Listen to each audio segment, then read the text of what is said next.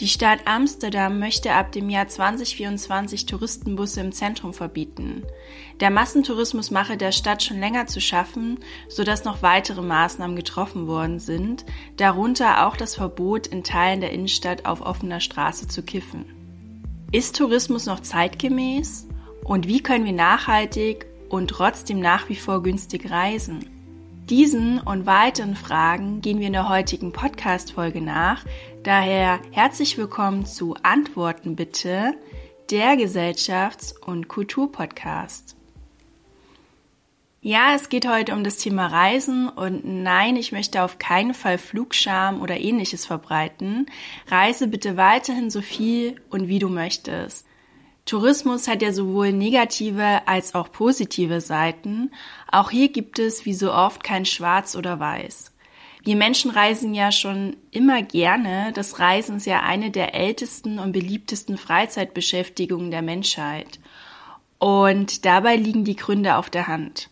Wir kommen raus aus dem Alltag, erleben Abenteuer, bauen Stress ab und entdecken viel Neues.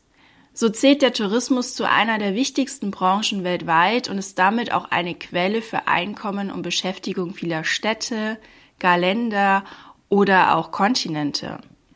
In vielen Regionen ist der Tourismus der Hauptwirtschaftsfaktor.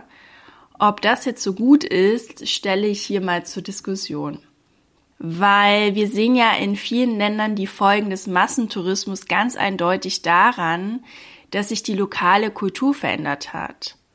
Einwohner werden aus ihren Wohngebieten vertrieben, die unberührte Natur wird zerstört und Sehenswürdigkeiten müssen vorübergehend oder sogar für immer geschlossen werden.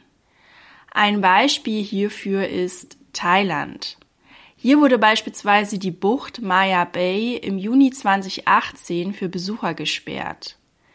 Das lag daran, dass Millionen von Touristen hier einkehrten, nachdem diese im Film The Beach gezeigt wurde.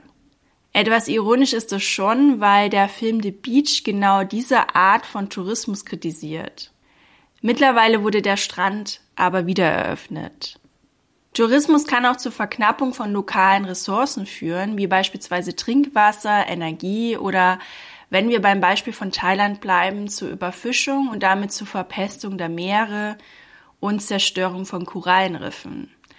Das ökologische Gleichgewicht gerät dadurch immer noch weiter außer Kontrolle. Und natürlich schadet Reisen allgemein unserer Umwelt. Das brauche ich dir hier an der Stelle eigentlich nicht mehr sagen. Das weißt du sicher schon. Gerade lange Flugreisen verursachen eine große Menge an Treibhausgasemissionen und tragen daher zur Klimaerwärmung bei. Paradox ist dabei, je mehr wir fliegen, desto weniger können wir zukünftig fliegen.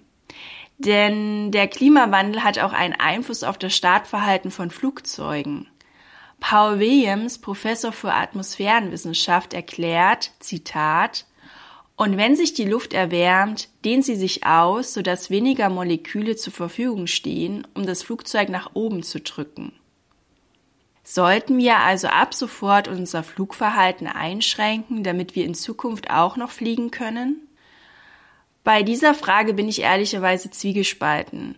Natürlich wäre es gut, wenn wir generell auf Flüge verzichten könnten und hier auf die Bahn oder auf den Bus umsteigen. Aber ich bin auch kein Freund von Verboten oder radikalen Verzicht, sondern von vielseitigen Lösungen. Ich schätze, ein Zusammenspiel von neuen Technologien und bewusstes Reiseverhalten könnte uns weitaus mehr helfen als Verbote und radikaler Verzicht.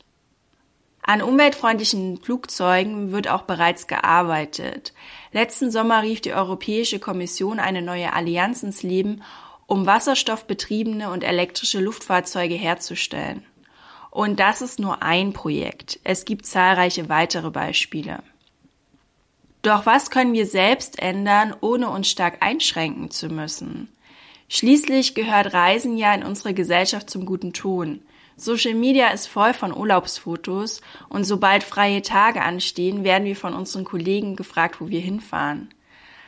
Ein Urlaub auf Balkonien oder in Deutschland wird eher belächelt, obwohl genau das ein Schlüssel wäre. Warum können wir nicht kultivieren, dass auch eine Reise innerhalb Deutschlands cool ist? Ich meine, Franzosen, Spanier oder Italiener machen es auch nicht anders. Sie reisen im Sommer an ihre eigenen Strände. Aus meiner eigenen Erfahrung weiß ich aber, dass man dafür keinen Beifall erntet, wenn man sagt, dass man eine Rundreise durch Deutschland macht. Jetzt denkst du vielleicht auch, oh mein Gott, wie langweilig. Aber das muss es überhaupt gar nicht sein. Schließlich steht in Magdeburg auch ein Hundertwasserhaus wie in Barcelona. Und Schloss Schwanstein in Bayern wird umgekehrt von Fernreisenden aus Asien besucht.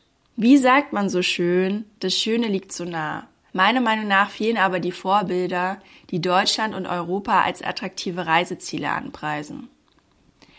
In Deutschland können wir mit der Bahn sehr günstig und klimaneutral reisen. Und ja, auch wirklich reisen.